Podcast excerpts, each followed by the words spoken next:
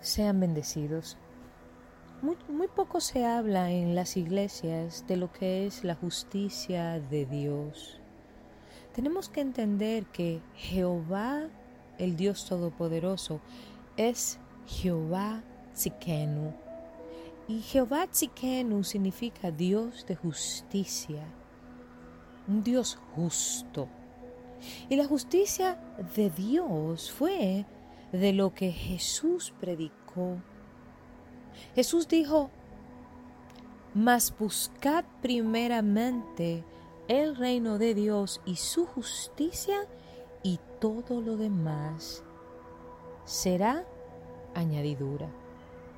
Esa justicia de la que Jesucristo predicó es el amor, es la compasión, es la paz, es la fe que el mismo Jesús nos dio por testimonio.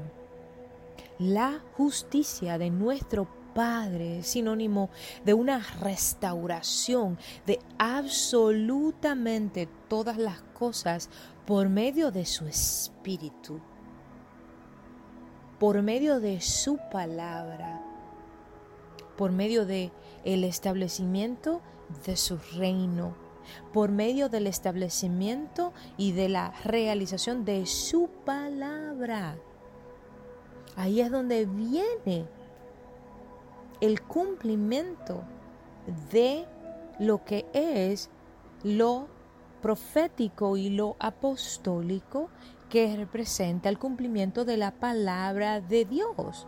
No tiene que ver nada con el hombre, tiene que ver con las escrituras.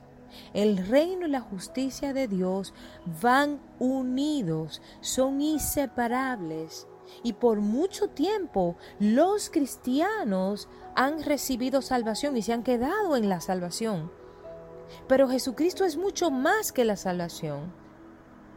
Necesitamos movernos en la justicia divina, para movernos en santidad, para movernos en lo sobrenatural y empezamos a movernos en su palabra, en su poder, en el poder de su espíritu, en el poder de su reino, para poder movernos como Jesús se movió en un proceso de santificación, de purificación, en el fuego de su espíritu, en la voluntad rendida a Él, una voluntad genuinamente entregada a lo que Él determine en nuestras vidas.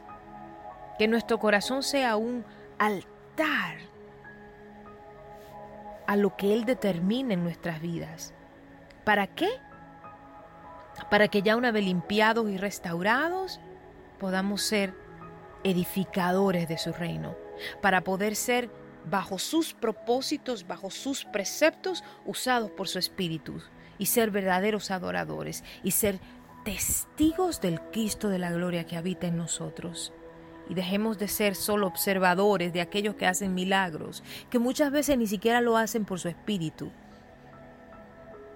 Y seamos hacedores de su palabra, verdaderos creyentes